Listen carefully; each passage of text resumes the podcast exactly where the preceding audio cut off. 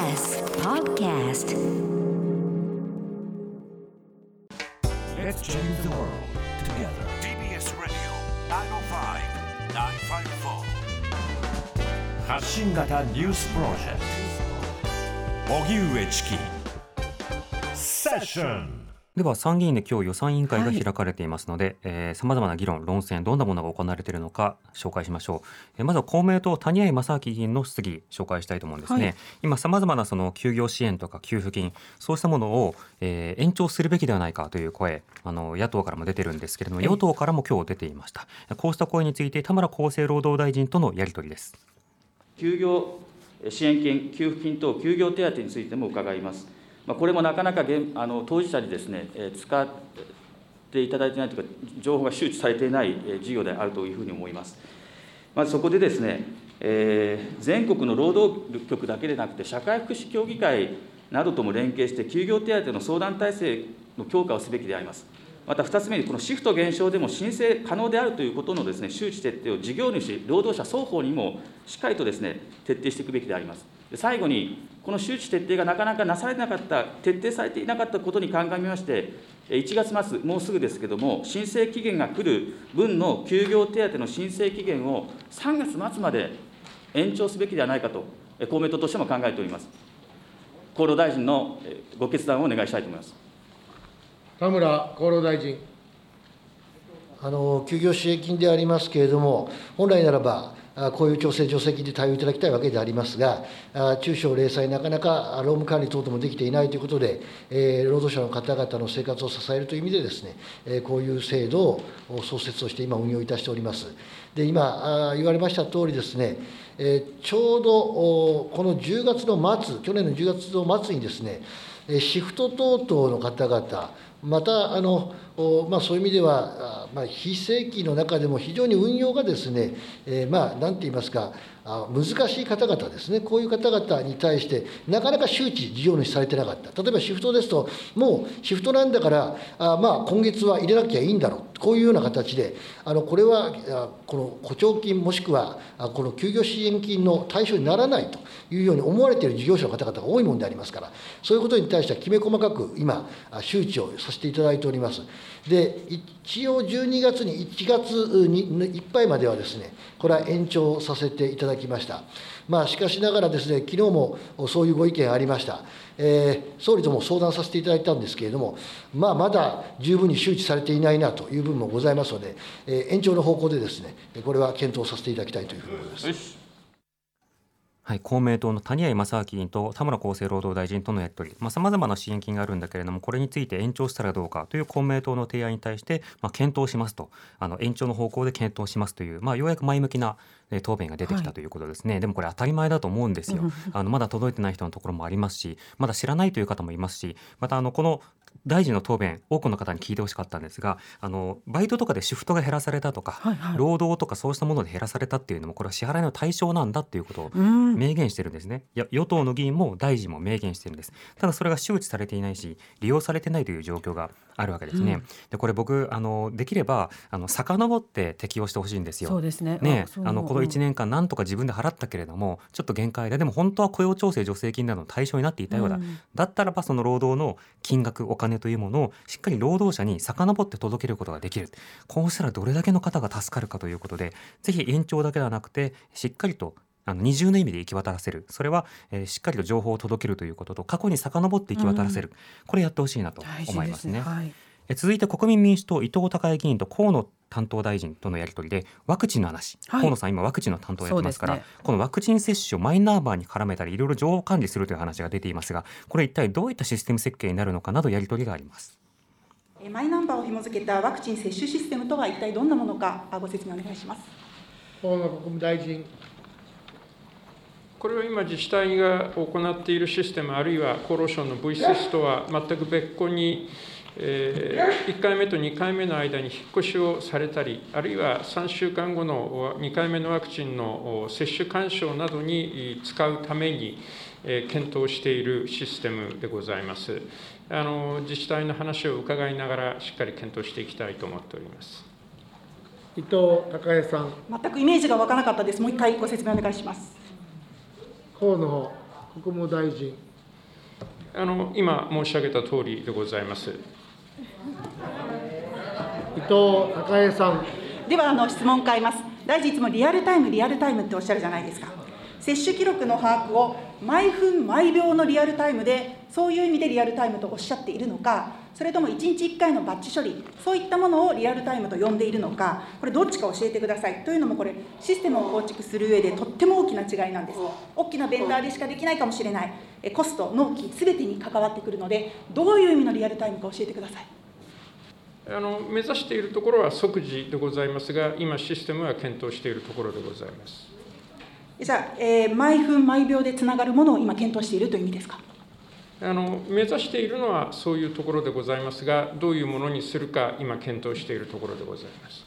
自治体ですね、去年12月18日に示された国の仕様に従って、年末年始返上で見積もりを取って、えー、林業を通して地域のベンダーさんと厳しい交渉をして、今、ワクチン業務に邁進してるんですね。もし今、国が仕様を変更するのであれば、あまりに遅くて、あまりに負担が大きいんですね。ですから、自治体への使用公開、説明会、いつになるか教えてくださいあの最初に申し上げましたように、これは自治体がやっているシステムとは全く別個でございます。しかしながら、毎分毎秒だったら別個になりませんよ。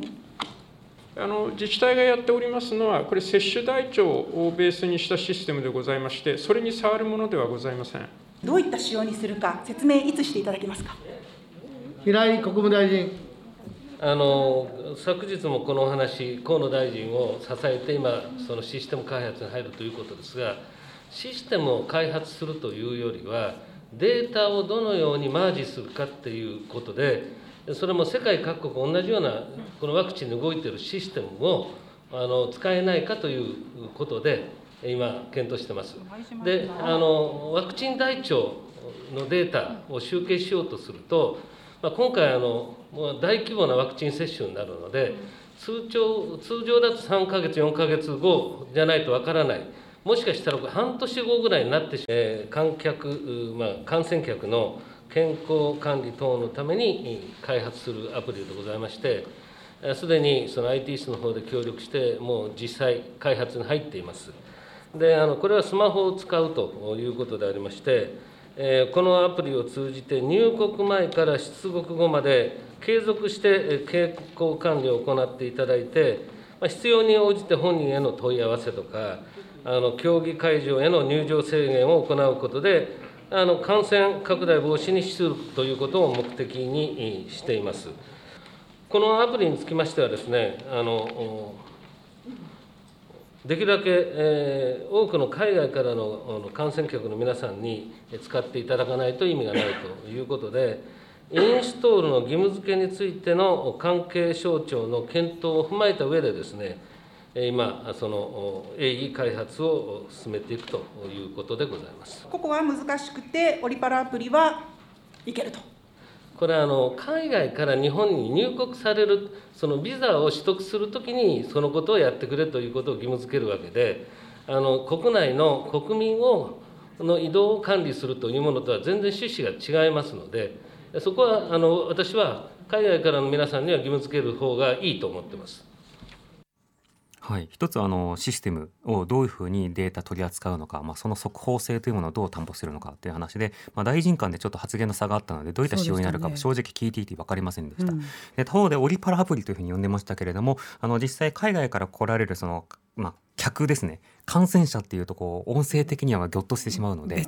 あの言葉の、ね、変換が難しいですよね。うんうん、でもそのはい見に来る方来客、まあ、そうした方々を、えー、どういうふうにその移動管理などをするのかということであのビザを取る段階であれ日本に入国する段階でアプリのインストールを義務化するという方向で検討をしているそのアプリは今、えー、開発中ということになりました。これもどういった情報をどういうふうに取ってどういうふうに発信されてどういうふうに啓発するのかというようなことも課題として残っているのでその実務性具体性あとスケジュールが間に合うのかどうか間に合ったとしてその予算に見合うのかどうかもろもろ論点は残っていますね。え続いて同じく伊藤孝恵議員国民民主党です。え菅総理だと、えー、国会内国会ですよ。国会の議会の建物の中でのコロナ対策などについてやり取りがありました、自民党のコロナ対策会議の様子です。すごい密ですね。これ100人ぐらいいるかなえ冒頭、前日の会議に出席していた議員がコロナ陽性だった報告がされましたが、えーという声が上がっただけで、会議はそのまま続けられました。あ自民党のみならず、本日の第一委員会室の密、まあ、これも今、全国に放送されております。えー我々は今、国民の皆様に対して、集会も会食もやめてくれ、リモートワーク7割を徹底してくれというふうにお願いをしている立場です。この光景を見た国民、どう思うでしょうか、総理。菅内閣総理大臣。まあ、自民党の部会では、入信の際の手の消毒、マスクの着用に加え、換気の徹底や座席間隔の確保、会場を広くするなど、3密を避ける工夫を行っているというふうに承知しています。ご指摘の今の写真の部会でありますけれども、こうした対応を行っていましたが、結果として参加人数が多くなったというふうに聞いています。いずれにしろ、おこうしたことのご指摘も、そしてまた都内でも問題になってましたので、えー政調会長の下で、しっかりここは検討していきたい、このように思っています。伊藤孝恵さん。総理、みんな一緒ですよ、みんな重要な会議、重要なプロジェクトを持っているけども、今は人と人が接するのは、密は避けていただくのが唯一の感染防止対策だから、だからリモートワークをお願いしますと、私たち言っています。えー範を示すという意味でもう一問、えー衆議院事務総長に伺います。えー自民党の議員総会室にも、衆議院本会議入り口にも禁煙喫煙ボックスありますけれども、本会議前後となれば、マスクを外して、喫煙しながら話し込んでいる議員や記者たちが数多くいます。えー感染拡大防止対策、どのようにしていらっしゃいますか？えー、月山衆議院事務次長。なんかニコニコお答えさせていただきます。お尋ねの衆議院本会議場西側廊下に設置しております喫煙専用室につきましては、健康増進法及び厚生労働省の基準を満たす形で運用されておりますが、衆議院において万が一にも新型コロナウイルスの感染が拡大して、クラスターが発生する事態が生じてはならないとの強い意識は、衆議院議長、副議長、議院運営委員長、理事等の先生方を中心に、広く先生方や事務局の間で共有されているところでございまして、その一環として、感染拡大防止の観点から、喫煙専用室の入り口には、喫煙時には適切な距離を保つことや、間近で会話や発生することを避けていただくこと等の注意喚起の掲示を行っており、喫煙専用室を利用される方々のご協力をお願いしているところでございます。伊藤孝恵さん。衝撃の答弁でした。はい、えっと、国民民主党、伊藤孝恵議員と菅総理らとのやり取りだったんですが、あの国会でのその、まあ、感染対策がなかなかできてないので、まあ、例えば場合によってはリモートでできるとか、委員の人数を減らすとか、まあ、委員会室を変えるとか、いろんな対策必要じゃないかという発信をまあしているわけですよね。はいその中で、その委員会、あのここ国会のその議事堂の建物の中に、あの喫煙所が設置されているようなんですけれども、まあ、そちらの方で記者とか議員とかが喋りながらタバコ吸ってる場面をよく見かけますという、まあ、そんな話だったんですね。で対策はどういうところとしてますかというふうに言ったところあの、まあ、しっかりと対策をしたいという強い意志を持ってますっていうような話をした後にやってることというのは注意喚起の掲示を貼ってますっていう、うん。まあ、それだけだったのであの伊藤議員が驚いたという場面でしたね。ちなみにその後重要なやり取りもありまして、えー現在各省庁および衆参両議員でのコロナの発生状況を聞いたんですけれどもこれがあの一般職常勤職員の中で794人が感染あ感染、はい。そして自衛官など防衛省のえー常勤職員の累計では798人ということで、えーすでに常勤だけでも1592人、えー国会などで各省庁などで働く、えー公務員の方が感染をしているということなんですね。うん。でということは国会でクラスターが発生してもいつ発生してもおかしくないそういったような状況でもあるのでますますその範を示すためにもあのそうした対策が必要ではないかというようなやり取りでした。え最後共産党小池晃議員と田村厚生労働大臣そして菅総理とのやり取り、えー特措法に罰則規定を設ける設けないという議論今日与野党でありましたけれどもそちらについて資料をもとに議論してました。日本共産党の小池晃です。1月15日の厚生科学審議会感染症部会の議事録がきのう厚労省のホームページにアップされました。これはあの立憲民主党が資料要求していたもので連絡もなくアップされてでたまたま気がついて見て驚きました。出席した18名の委員のうち罰則に賛成しているのは3名だけ。慎重意見が3名。そして8名の方は反対、あるいは懸念を表明しています。ね、法案について意見を求めた部会ですよ。その多数の意見を、反対意見を踏みにじって法案を出してきたじゃないですか。総理ね、これ罰則はすべて撤回をする。そしてこの間の経過について国会と国民に謝罪をしてください。田村厚労大臣。総理、立っといて。総理、あ、いつから総理だ田村厚労大臣。あのいくつかご意見あったら事実です。あの罰則について慎重に議論すべき。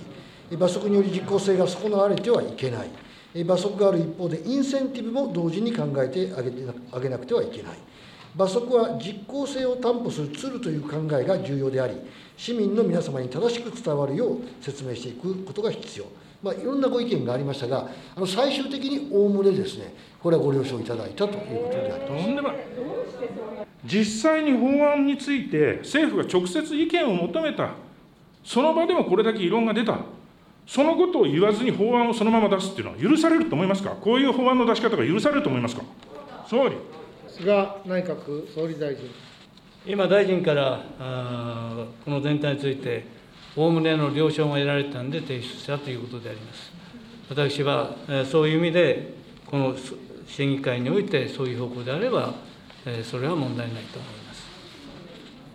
小池晃君。あのね、おおむねの了承を得られたってね、そういう形式の問題じゃなくてね、ここでか担当課長は、反対意見、懸念の意見、慎重意見に出たことを認めて、先生方からいただいたご意見をしっかりお伝えすると、国会に。お伝えすると。伝えてないんじゃないですか？田村総理、総理が臣。知ってるからって聞いてるのになんだいつから総理にあなたご指名いただきましたので、あのですね、ですからそういうことも踏まえた上でですよ、これから衆議院で審議が始まるわけですよね。それまでにお出しをさせていただいて、そういうことも含めて、それはご報告をさせていただくということでございますので、あのそれはですね、物理的な時間的制約がある中において、お出しをさせていただくわけでありますから、これは予算委員会でございますので、これから法案の審議をするのは、えー本会議、そして、えーその後、おまあ、あ委員会という話になるんであろうと思いますけれども、そういうような、あそのプロセスの中では、しっかりとお示しをさせていただくということでございます。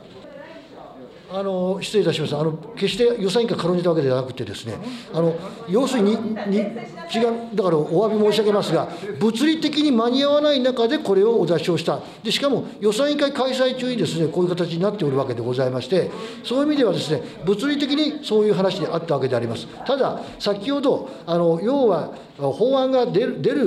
前みたいな話をされましたので、それは法案はこれから審議でございますから、そこではしっかりお出しをして、それぞれの委員の方々にはご審議をいただくということでございます。自民党の森山国対委員長は、立憲民主党の安住国対委員長に対して、総理のご判断をおいで、刑罰、刑事罰はすべて取り下げることにしたと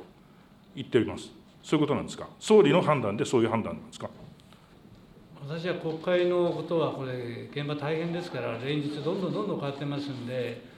基本基本的なことの報告は受けてますけど、そこは現場の判断に委ねないと、現場としてもそれは交渉ができないんじゃないでしょうか。私あの現場のことは現場の交渉に任せて、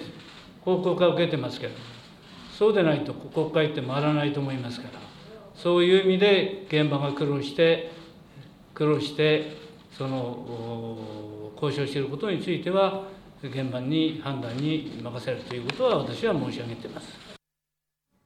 はい、えー共産党小池晃議員、田村厚生労働大臣、菅総理とのやり取りでした。はいえー罰則規定、まあ、どうやらその刑事罰は削除しようという方向で与野党合意ということなんですけれども、えーそもそものあの議論の流れとして、あのそもそも専門家の方々に聞いたところ、あるいは当事者の方々に聞いたところ、反対多数でしたという情報が出される間もなく、まあ、与野党でこう議論せざるを得ないという状況がそもそもあったということ、そのプロセスがおかしいじゃないかという話ありましたよね。そしてもう一つ、あのじゃあ誰が結局そうしたその罰則を入れないようにしましょうかって決めた